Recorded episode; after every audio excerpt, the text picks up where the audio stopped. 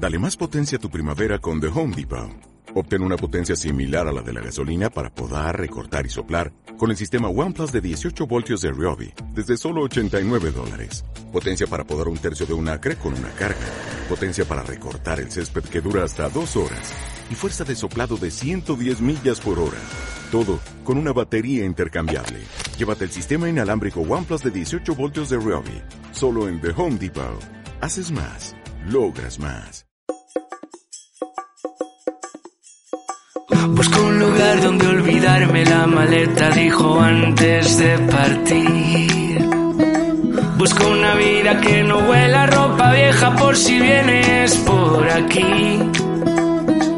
Y me olvidé la letra, si tienes algo que decir. Colores sin paleta, en un guiño al porvenir. Bienvenido a Cheers and. Bienvenido a Cheers and Chic. Hola, soy Luli Borroni y te doy la bienvenida a Cheers and Chic, un espacio en el que los nuevos talentos, el emprendimiento femenino, los proyectos originales, sostenibles y creativos se dan cita para brindar por la moda. Hace unos años creé la revista digital El Atelier Magazine con la intención de dar visibilidad a los nuevos talentos del sector y a esos proyectos originales que vienen con muchas ganas de triunfar. Ahora en Cheers and Chic también les damos voz. Así que, si te gusta descubrir moda interesante, quédate hasta el final y no te olvides de suscribirte a nuestra revista digital. ¡Arrancamos!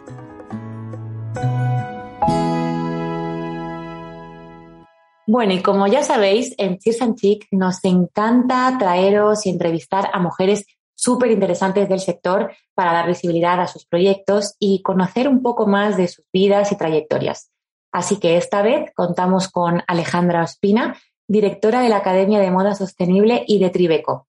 Ambos proyectos están estrechamente unidos para apostar por la sostenibilidad y por un futuro mejor dentro del mundo de la moda.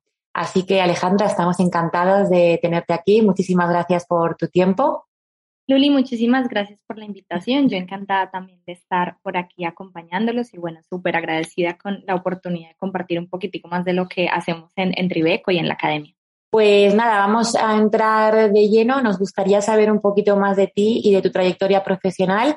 Así que, ¿por qué no empezamos por tus estudios? ¿Por dónde empezaste a formarte? Y, es así como estás empezando a cumplir tus objetivos gracias a, los estudios que, elegiste. Eh, bueno, sí y no. Porque a mí, a mí la moda me gustaba desde muy chiquita, pero pues yo estudié en un colegio militar, de instrucción militar, entonces digamos que la moda, a pesar de que me llamaba muchísimo la atención, nunca estuvo como en el panorama como una profesión y digamos que eh, como colombiana todavía, de pronto quizás ya no, pero hace 10 años era todavía una sociedad súper conservadora en cuanto a carreras, entonces la idea Claro. de estudiar moda era como lo mismo que estudiar poesía, como que no.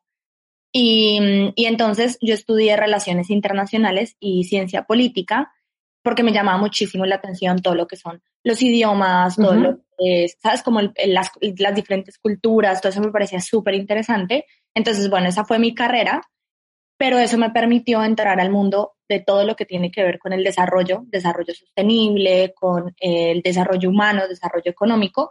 Y bueno, gracias a esa carrera pude trabajar varios años en Naciones Unidas y en organismos internacionales y eso me permitió tener como ese background de, sí, de, de desarrollo económico y social que pues lo, lo aplico todos los días a lo que hacemos en Tribeco y en la academia. Y ya después hice un máster en comunicación corporativa porque me parece que es súper importante el acceso a la información, el acceso a la educación me parece que es clave y pues necesitaba herramientas para poder comunicar lo que yo sabía. Entonces, por eso hice ese máster eh, y bueno, he hecho como estudios no formales de sostenibilidad, negocios, de moda y eso digamos que me ha enriquecido un montón pues para lo que hacemos. Claro, digamos que tienes una formación bastante completa, pero no tan, tampoco tan, tan, tan especializada en moda. Entonces, eh, ¿qué es lo que te motivó a convertirte en emprendedora y apostar por la sostenibilidad? Pues realmente yo siempre digo que cuando, cuando uno, la- los emprendedores solemos tener unas características muy particulares, ¿no? Entonces, somos personas muy inquietas, muy curiosas, eh, buscamos soluciones más que quedarnos en el problema.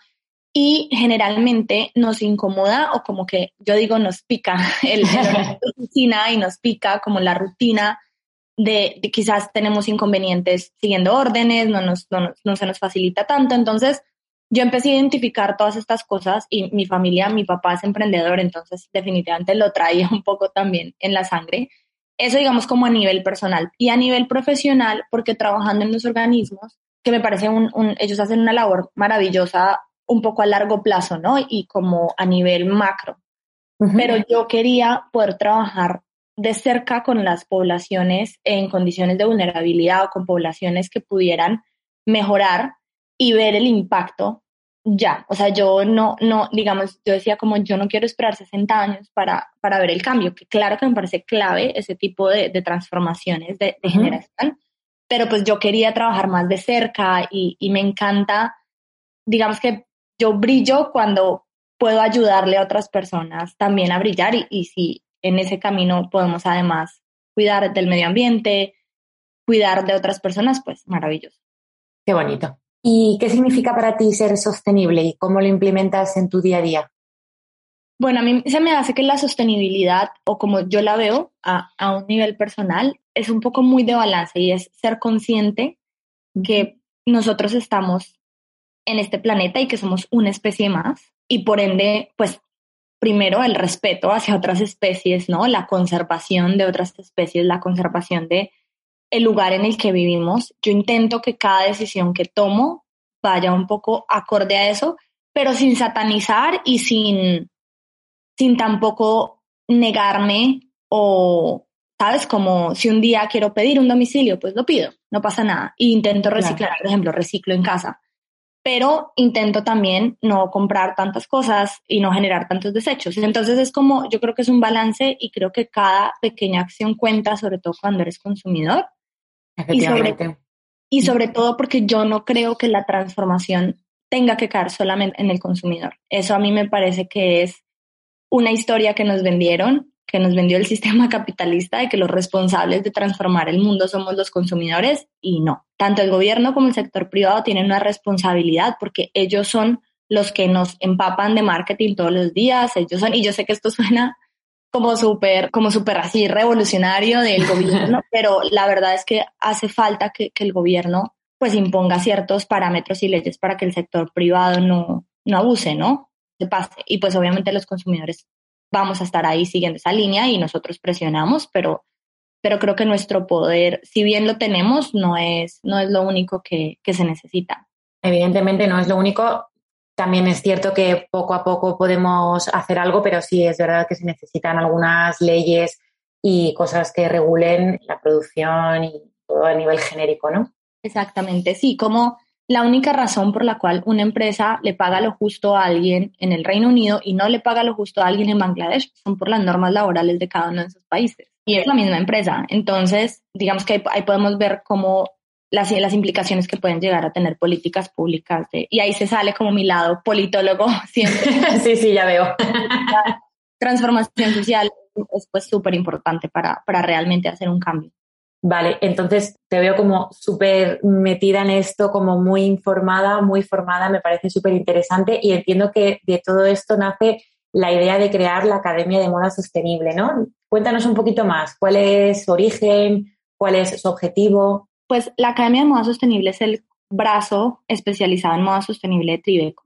Tribeco es una agencia de consultoría para negocios de triple impacto. Nuestros clientes pues son fundaciones, son empresas justamente de triple impacto. La mayoría de empresas del sector privado que tenemos como clientes en Tribeco pues son moda sostenible porque nos han conocido quizás por la academia y aparte de eso un, par de fundaciones. Eso es como Tribeco. Y la academia nace porque nos dimos cuenta antes de crear la academia, que fue antes de la pandemia, en Tribeco hacíamos eh, pop-up stores. Entonces hicimos una en Barcelona, hicimos una en DC, nos fue súper bien, a las marcas les gustó un montón pero identificamos muchas falencias que estaban teniendo las marcas. Y no por falta de interés o de ganas, simplemente porque no tenían un acceso a una información verídica, crítica, transparente, sino que todo el mundo estaba repitiendo lo mismo, sobre todo en español, porque en inglés hay muchísimo más contenido. Em, y entonces dijimos, bueno, creemos un espacio donde damos cursos, damos talleres y nosotros la idea inicial fue hacer uno o dos cursos, que fue justo cuando empezó la pandemia, porque nos cancelaron todas las pop-up stores en el 2020 y fue claro. ok, ¿qué hacemos? Y dijimos, bueno, tenemos esto guardado de, de, como el brazo educativo que no le hemos podido desarrollar por falta de tiempo, pues ahora tenemos el tiempo, hagámoslo. Y así fue que nació la, la academia y en un año pues se ha transformado, antes eran solo cursos, talleres, ahora si entras a la plataforma vas a ver que es una plataforma súper interactiva, hay una comunidad, puedes ir a preguntar, a contactar con otras marcas. Entonces está la parte como de, networking y de interacción, pero también tenemos talleres, tenemos cursos, tenemos herramientas más prácticas porque también nos dimos cuenta que las marcas, claro, quieren aprender de historia y quieren aprender de qué es la sostenibilidad, pero también quieren saber cómo aplicar. Entonces, ¿cómo aplico yo esto del patronaje Zero Waste, por ejemplo? Una, una cápsula de información que es completamente práctica, que la gente la puede aplicar, o sea, la terminas de ver y la aplicas. Y ya, y digamos que eso, eso es un poco la academia y va evolucionando y se, digamos que va respondiendo a las necesidades que vemos en, en las marcas. O sea, digamos que es una academia que está muy centrada en ofrecer formación para emprendedores especializados en moda sostenible, ¿no? Sí, digamos que Claro, se llama Academia Moda Sostenible porque cuando la creamos estaba súper enfocada en moda sostenible, pero si tú entras a ver los contenidos, realmente solo como el 20% es completamente moda. El resto es eh, sostenibilidad, que eso aplica pues a cualquier industria realmente, negocios, que igual aplica a cualquier industria, marketing, y esta vez para la nueva plataforma que la lanzamos hace un mes y medio, tenemos una nueva categoría que es emprendimiento, porque también esa es la otra. Como emprendedores, y sobre todo en Latinoamérica, no hay como este tipo de espacios donde tú como emprendedora pues puedas hablar de, los retos que tienes más allá de la sostenibilidad de tu negocio, pero tú como emprendedora a nivel personal y porque lo, lo, hemos vivido en carne propia, todas las personas, todas las chicas que hacemos parte de la academia, pues como emprendedoras lo hemos vivido, el síndrome del impostor, estar agotadísimo, el no querer seguir, el tema del dinero, o sea, y necesitas un espacio donde puedas tomar herramientas, pero también un espacio para, para poder contar y para poder decir, sí, estoy teniendo este problema y entonces ver cómo otras personas lo están solucionando y generar una comunidad también que se apoye. Porque pues si tú como emprendedora no estás bien, para mí la salud mental es súper esencial. Entonces, si tú como emprendedora no estás bien y no estás en equilibrio, eso afecta a tu negocio. Totalmente de acuerdo, es súper importante. Eh, ahora, por suerte, se está dando mucha importancia al tema de la salud mental y de cómo estar bien contigo misma para poder estar bien en todos los niveles, ¿no? Y poder disfrutar de tu trabajo, sobre todo, como decías, eh, para las emprendedoras es algo muy importante. Me interesa esto que comentabas de que sois muchas chicas en el equipo. ¿Sois todo chicas o también hay algún chico por ahí? Acaba de entrar el primer chico, que es, pasante y él no, pero él no, está en la academia, él está con Tribeco porque uno, de nuestros clientes es una agencia de Naciones Unidas especializada en migración. Entonces, digamos que él está como intern en investigación de ese tema en particular. Pero en sí el equipo de la academia somos solo mujeres. No ha sido intencional, pero estamos súper agradecidas porque ha sido una experiencia muy interesante, sobre todo cuando lo único que escuchas allá afuera es que no, las mujeres no pueden trabajar juntas. La verdad es que nosotras pues somos un equipo, somos 12, 12, 13, donde además todas estamos de forma remota. Yo solamente trabajo con una persona aquí presencial. De resto, todo el equipo está regado, ¿sabes? Están en España, Alemania, Holanda, Colombia, Argentina, Chile. Entonces, ha sido un proceso súper bonito y tenemos de todo. Tenemos mujeres que son mamás, tenemos mujeres que son estudiantes, tenemos mujeres, muchas somos emprendedoras, pero también pues algunas tienen sus trabajos, entonces también esa, esa cantidad de, de diferentes, esa variedad de profesiones y de momentos de la vida en el que estamos, pues hace que el equipo sea súper rico y sea súper interesante y además nos ayuda a crecer a nivel personal de una forma increíble.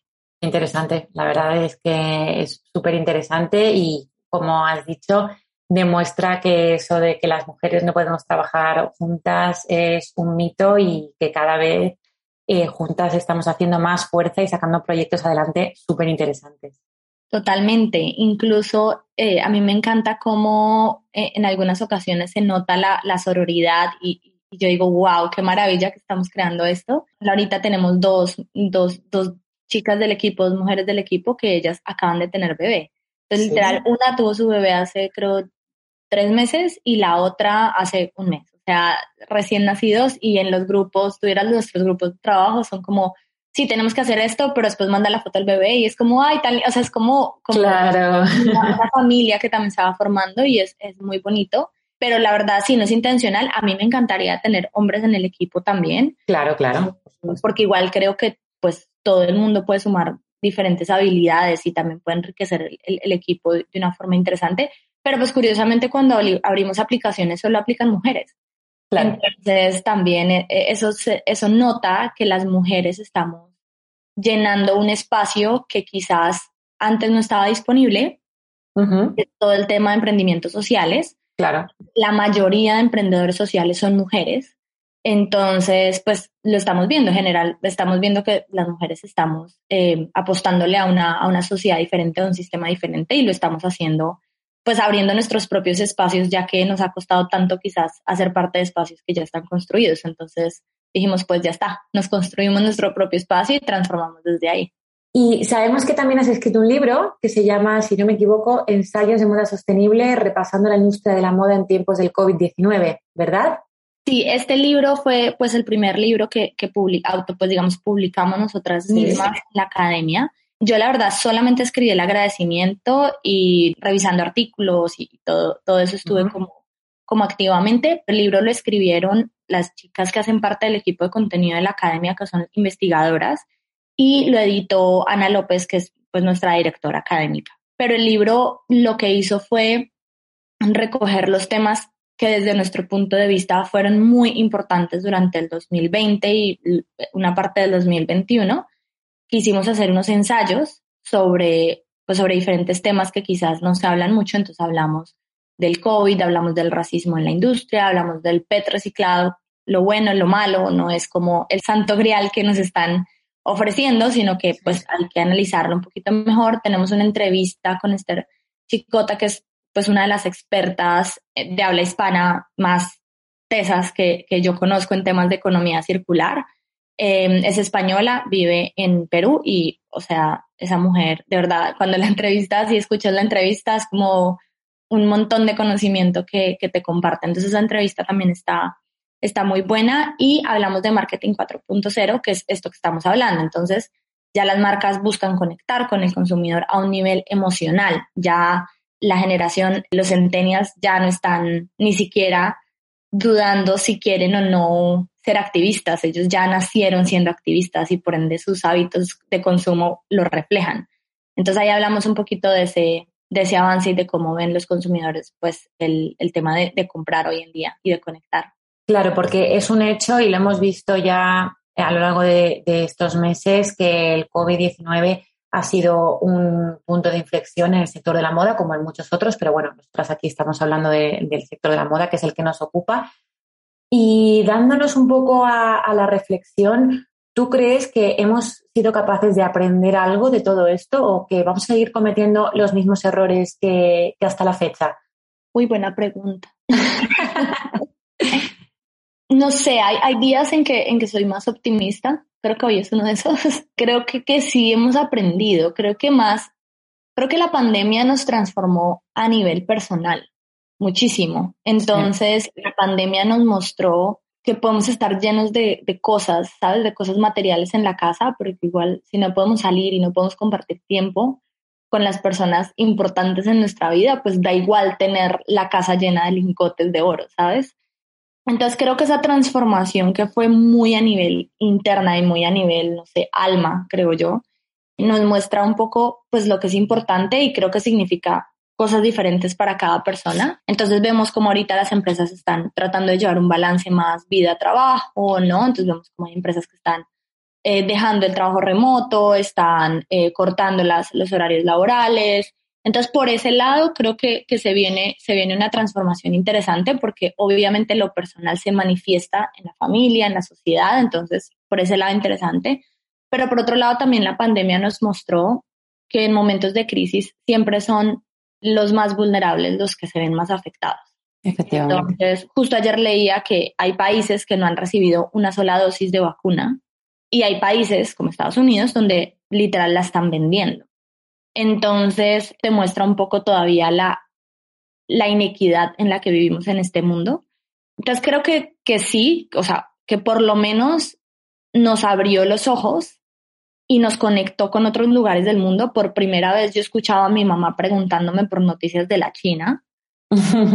¿Sabes? Como, ¿y qué está pasando en China y qué está pasando en Japón? Y escuchamos que en Sudáfrica, o sea, que de países que creo que nunca ni siquiera se le había ocurrido pensar, ven, veamos qué está pasando en este país. Entonces nos dimos cuenta de lo chiquito que es el mundo y que lo que pasa en una esquina del mundo le, afecta a la otra esquina.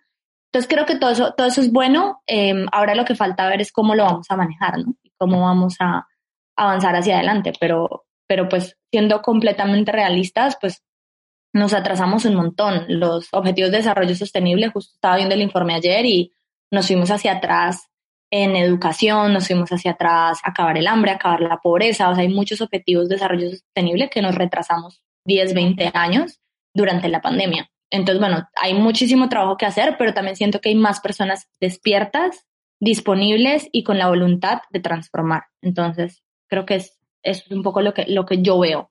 Ojalá que, que así sea. Pues nada, Alejandra, si nos quieres contar dónde te pueden encontrar nuestras oyentes por si quieren saber algo más de ti y de tus proyectos. Claro que sí. Bueno, en Instagram estamos en Academia Moda Sostenible, igual nuestra página web eh, academiamodasostenible.com. Estamos también Tribeco, tanto en Instagram como en LinkedIn, también nos pueden encontrar. Eh, si quieren conectar directamente conmigo, pues por LinkedIn creo que es la mejor forma. Me buscan Alejandro Espina porque mi Instagram es más como personal, casi no hablo ahí de moda sostenible. Igual si me quieren seguir, pues por allá los espero, pero hablo un poquito más como de, crecimiento personal y, de, temitas así como, como varios que no, no tienen que ver mucho con moda sostenible. Entonces creo que LinkedIn sería más interesante.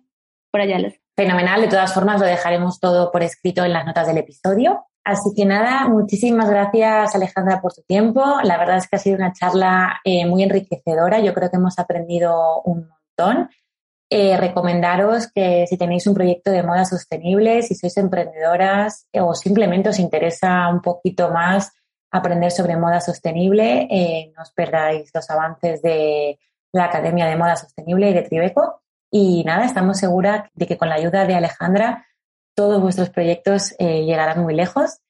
Muchísimas gracias por estar aquí, haber llegado hasta el final de este episodio y nada, nos vemos en el próximo episodio de Cheers and Chic. Adiós.